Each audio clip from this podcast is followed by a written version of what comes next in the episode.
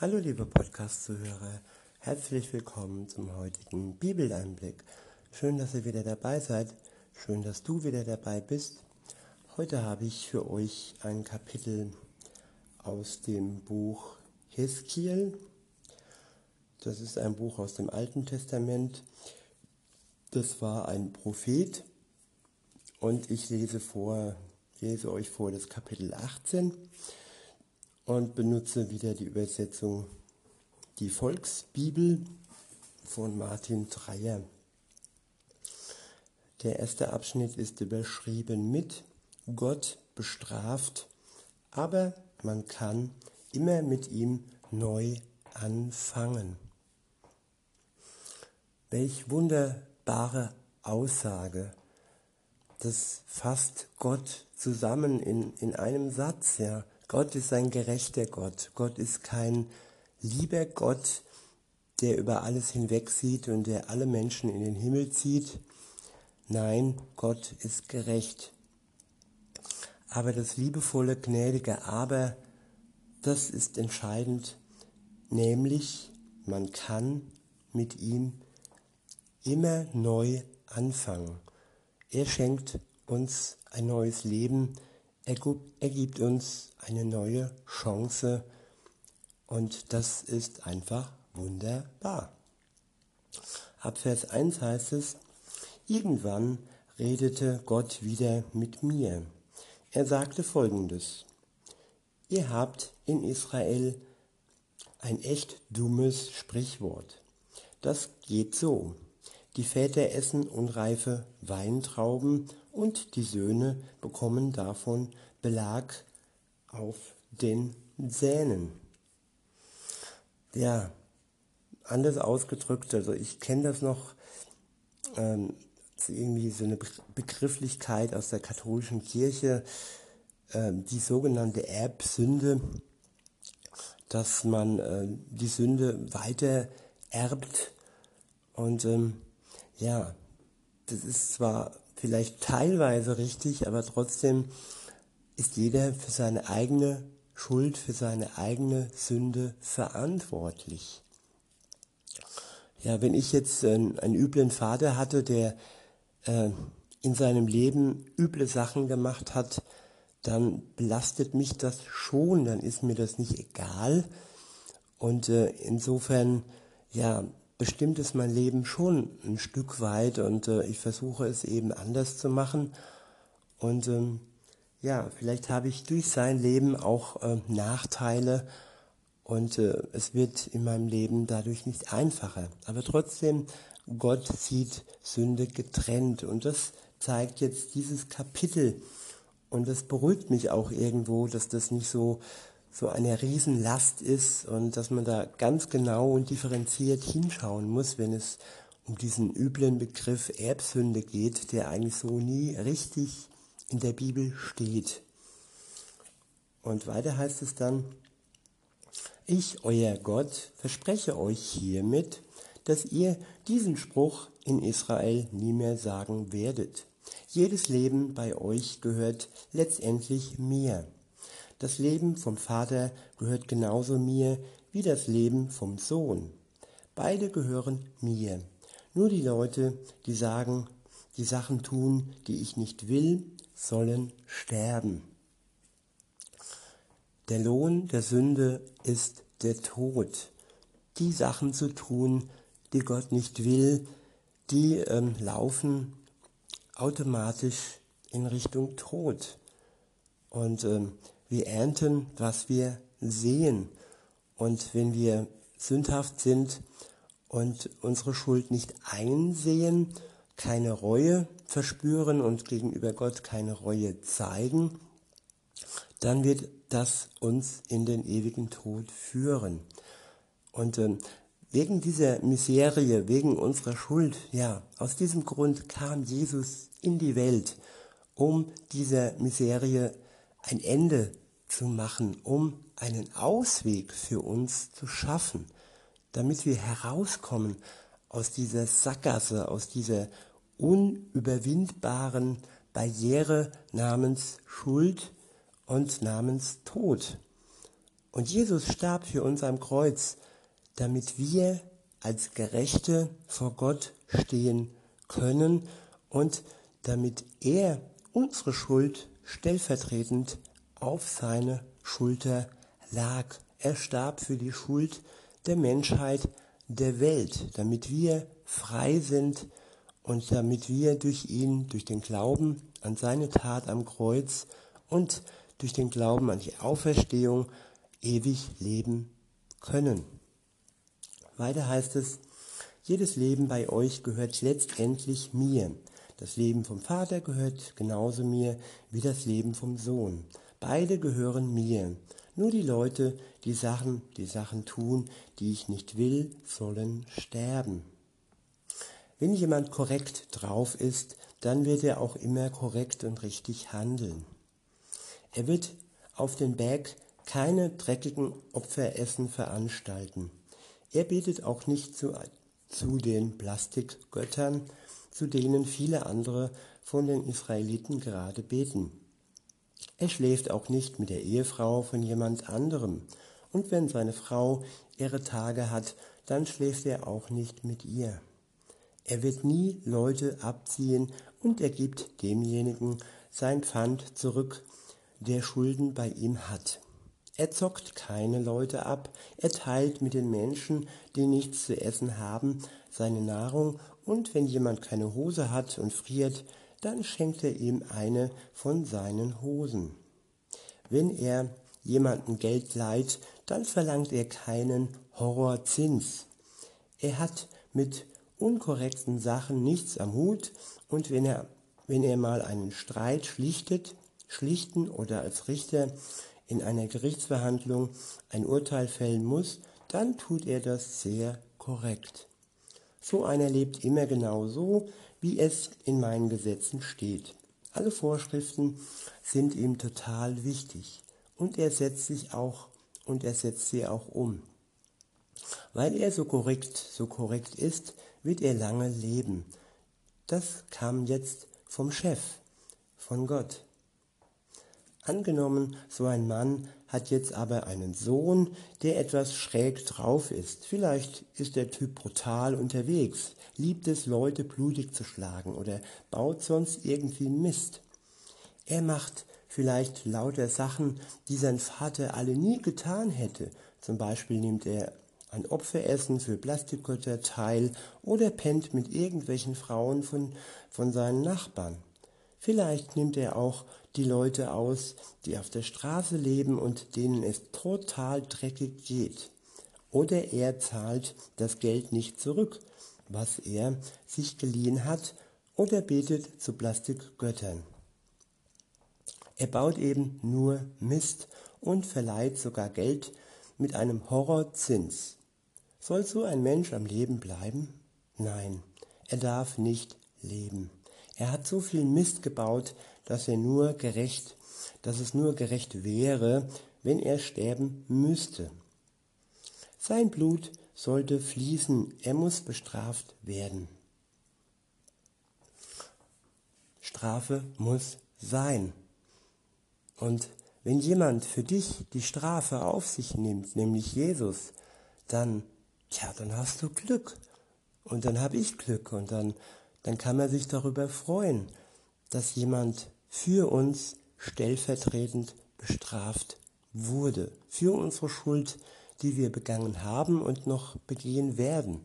Nicht bewusst, aber weil wir Mensch sind und weil wir schwach sind, werden wir weiterhin Sünden begehen. Nicht, weil wir denken, ja, das ist so cool und Jesus ist ja für mich gestorben. Nein, keiner sündigt, der mit Jesus unterwegs ist, ähm, in dem Gedanken, dass er sündigen darf.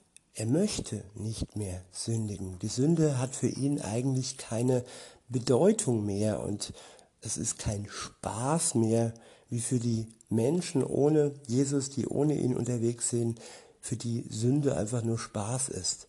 Nein, für einen Christ ist Sünde kein Spaß. Jesus starb für meine Sünden.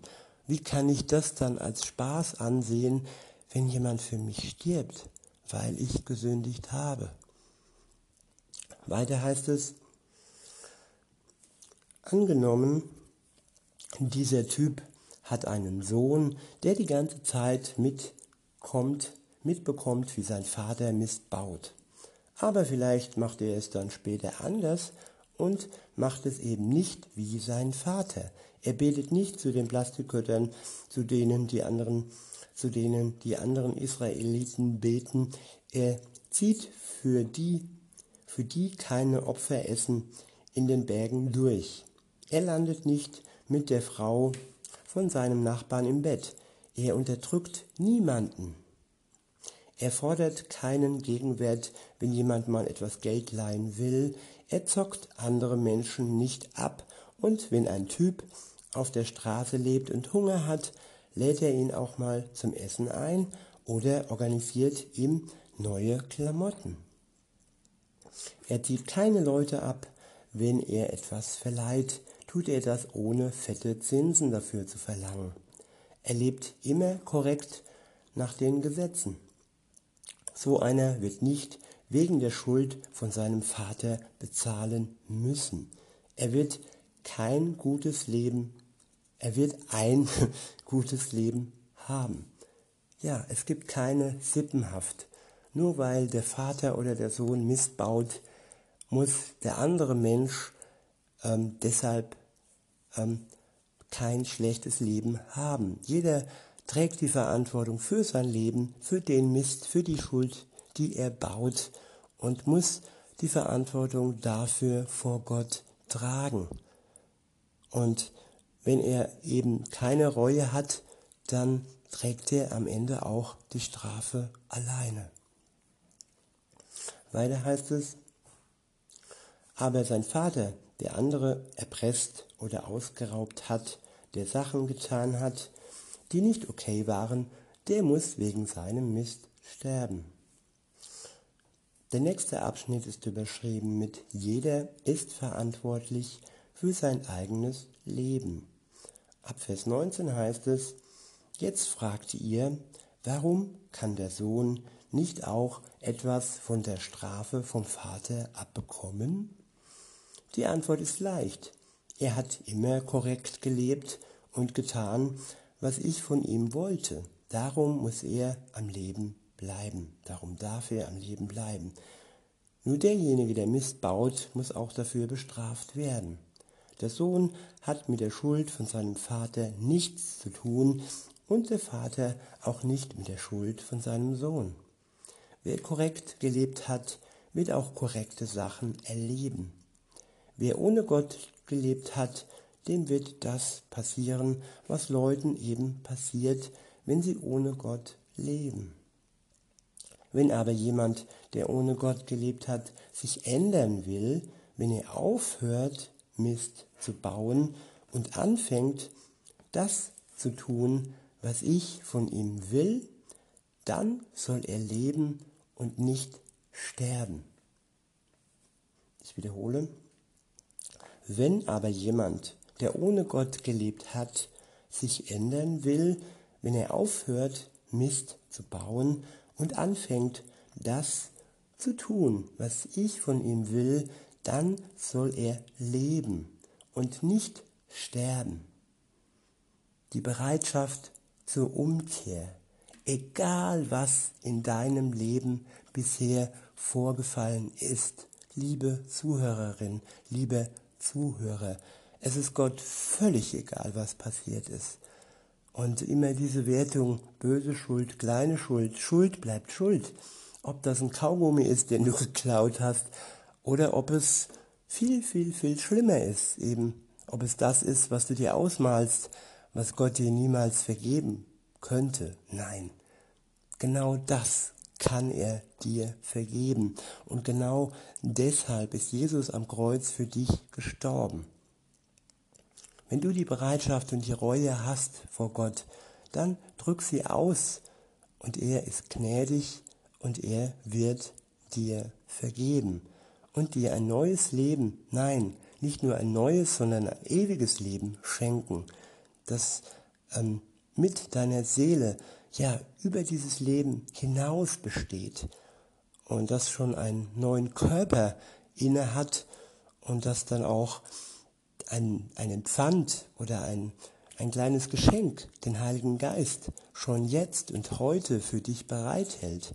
Das Stück Himmel praktisch schon für heute. Nicht erst, wenn Jesus wiederkommt und wir dann bei ihm leben. Nein, heute ist schon Zeit des Himmels. Ja, Gott will in dir leben, in deinem Herzen leben. Und das ist nur gut für uns alle. Weiter heißt es, für die ganz, für die ganz miesen Sachen, die er früher getan hat, muss er dann nicht mehr bezahlen. Er wird dafür nicht mehr bestraft. Denn er hat sich verändert und angefangen korrekt zu leben. Darum soll er leben und nicht sterben. Ich wiederhole, für die ganzen miesen Sachen, die er früher getan hat, muss er dann nicht mehr bezahlen. Er wird dafür nicht mehr bestraft, denn er hat sich verändert und angefangen korrekt zu leben. Darum soll er leben und nicht sterben. Diese Veränderung ist eine göttliche Veränderung. Diese Veränderung ist keine menschliche, äh, so wie das immer manchmal zu Silvester ist, diese sogenannten guten Vorsätze. Das ist ja nur menschlich. Nein, es geht hier wirklich um das Göttliche, das in unserem, in unserem Leben dann sich verändert. Dass wir dann mit Gott unterwegs sind, dass wir dann mit seinem Geist in uns unterwegs sind und durch ihn wirklich das Leben führen können und die Gebote einhalten können. Es ist kein Krampf, es ist dann einfach, ja, ein neues Leben und ein gutes Leben. Weiter heißt es, was habe ich davon, wenn jemand stirbt, der ohne mich, ohne Gott lebt?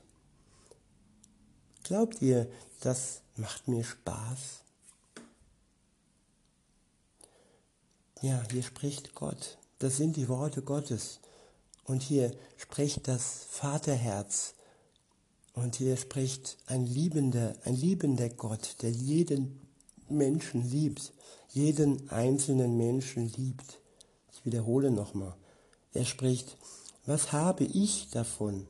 Ich, also Gott, was hat Gott davon, wenn jemand stirbt, der ohne mich, ohne Gott lebt? Glaubt ihr, das macht mir Spaß?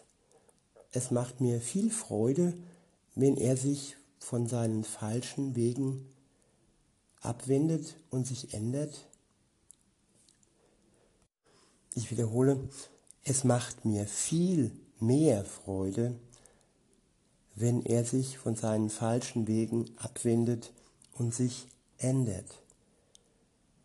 Da ist der Unterschied zwischen Gott und seinem Widersacher, seinem Gegner, dem Teufel. Dem Teufel freut es, wenn der Mensch ohne Gott stirbt dann hat er gewonnen.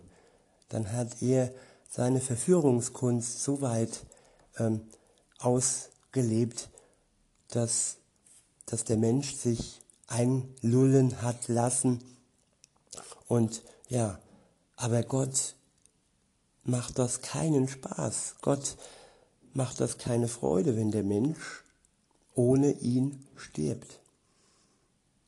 Gott macht es viel mehr Freude, wenn wir von unserem falschen Weg, wenn wir uns davon abwenden und wenn wir uns durch ihn, durch seine Kraft, durch das neue Leben, das er uns schenkt, als wir ihm reuevoll das Alte gegeben haben und ihm um Verzeihung gebeten haben.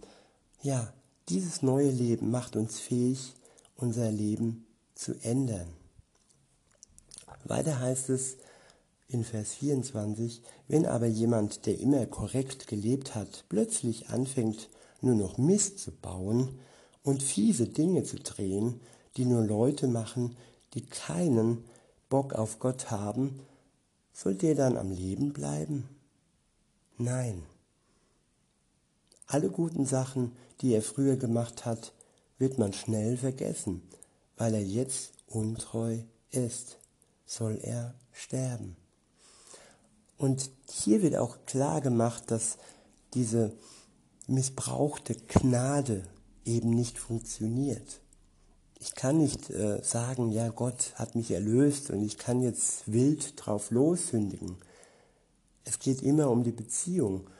Und der Punkt ist hier die Untreue. Wenn wir Gott untreu werden und dieses nicht bereuen und dieses wirklich boshaft äh, als, wie gesagt, als Aussage, ja, er hat ja, er ist für mich gestorben und ich kann weiter sündigen. Nein, das ist Untreue. Und das führt dann auch wieder unweigerlich in den Tod. Der nächste Abschnitt ähm, lautet und ist überschrieben mit, bei Gott gibt es immer eine zweite Chance. Ab Vers 25 heißt es, jetzt, jetzt sagt ihr, was Gott macht, ist nicht korrekt. Hallo? Merkt ihr noch was, ihr Leute in Israel? Wer lebt denn hier die ganze Zeit unkorrekt? Das seid doch ihr. Wenn jemand, der immer korrekt gelebt hat, plötzlich anfängt, Mist zu bauen und deswegen stirbt, dann passiert das, weil ihr eben angefangen hat, Sachen zu tun, die nicht korrekt waren. Wenn aber umgekehrt jemand, der immer ohne Gott gelebt hat und die ganze Zeit missgebaut hat, sein Leben ändert und plötzlich gottmäßig draufkommt, dann wird er sich dadurch retten können? In dem Augenblick, wo er kapiert, dass er daneben liegt und dann sein Leben verändert, ist er wieder okay und er wird nicht sterben. Wiederhole, in dem Augenblick, wo er kapiert, dass er daneben liegt und dann sein Leben ändert, ist er wieder okay und er wird nicht sterben. Das ist der entscheidende Augenblick, der entscheidende Moment, wo wir uns unserem Mist, unserer Schuld bewusst werden, wo wir kapieren, dass wir mit unserem Leben daneben lagen, eben nicht auf seinem Weg unterwegs waren, sondern total daneben. Und wenn wir das erkennen und bereuen, und Gott um Entschuldigung bitten, dann ist unser Leben wieder okay. Das ist Beziehung. Man verzeiht und man bekommt Verziehen. Und man kommt wieder, bekommt wieder und wieder eine neue Chance von Gott. Aufrichtig, aufrichtig leben, ehrlich leben die Wahrheit nicht unter den Tisch kehren, Sünde und Mist nicht unter den Tisch kehren, sondern wirklich offen alles betrachten, was passiert ist und dann befreit und erlöst mit Gott durchs Leben ziehen. Das ist Christsein.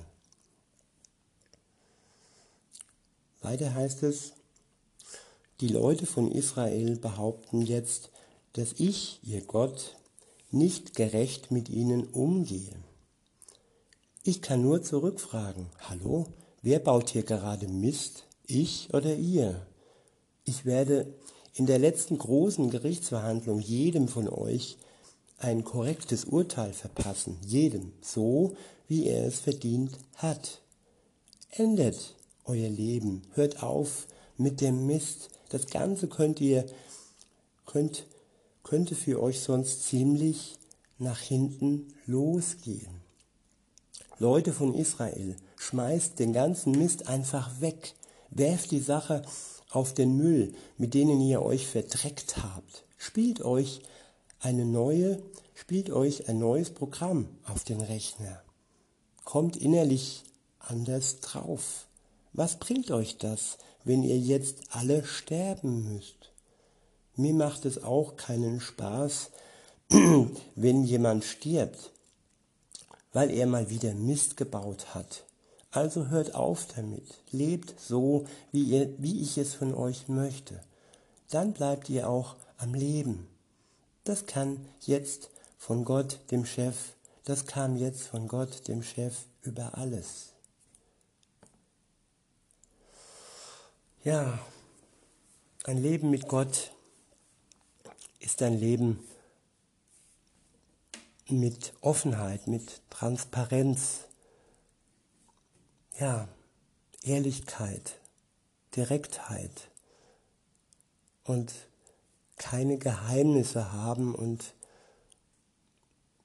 das, das Herz am richtigen Fleck tragen und eine richtig gute, gesunde Beziehung leben, so wie man sich eine Beziehung wünscht, wo der andere einem nichts vorlügt, wo es keine Untreue gibt, wo man sich treu ist und sich liebt. Und das ist Christsein. Das ist ein Leben mit Gott, so wie sich Gott das wünscht. Und in diesem Sinne wünsche ich mir für, für euch auch so ein Leben, wo ihr wirklich mit Gott offen reden könnt, ihm alles sagen könnt und euch gewiss sein könnt, dass wenn ihr Fehler macht, wenn ihr missbaut, dass er der gnädige Gott ist, der euch diesen Mist gerne verzeiht. In diesem Sinne wünsche ich euch noch einen schönen Tag und sage bis denne.